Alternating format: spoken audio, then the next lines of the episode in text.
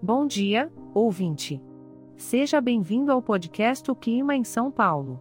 Hoje é dia 16 de novembro de 2023 e estamos na estação da primavera, aquela época do ano em que as flores desabrocham, os pássaros cantam e a temperatura fica meio indecisa, assim como nós na hora de escolher a roupa ideal para sair de casa. No período da manhã, podemos esperar muitas nuvens circulando o céu da nossa cidade. As temperaturas oscilarão entre 23 graus como mínima e 37 graus como máxima. Parece que o sol está achando melhor brincar de esconde-esconde hoje, então se você já estava planejando um dia de praia, talvez seja melhor adiar um pouquinho esse plano. À tarde, a previsão continua com muitas nuvens, mas com pancadas de chuva isoladas. Vai ser como uma daquelas decepções amorosas em que seu crush aparece, mas depois some no meio da multidão.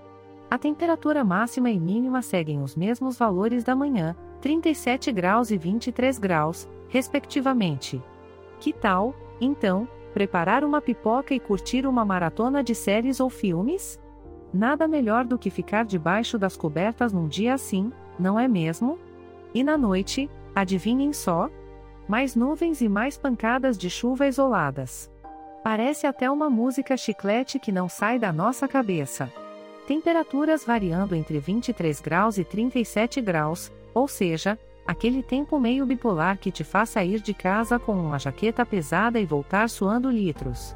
Que tal aproveitar esse clima conchegante para tomar uma xícara de chá, ler um bom livro ou assistir a um filme de suspense? Será uma ótima maneira de se distrair e se esquecer das confusões climáticas lá fora. E assim, meu caro ouvinte, encerramos mais um podcast O Clima em São Paulo. Lembre-se que as informações aqui fornecidas são geradas por inteligência artificial e podem apresentar algumas imprecisões.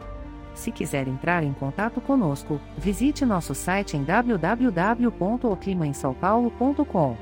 Tenha um ótimo dia e até a próxima previsão. Este podcast foi gerado automaticamente usando inteligência artificial e foi programado por Charles Alves.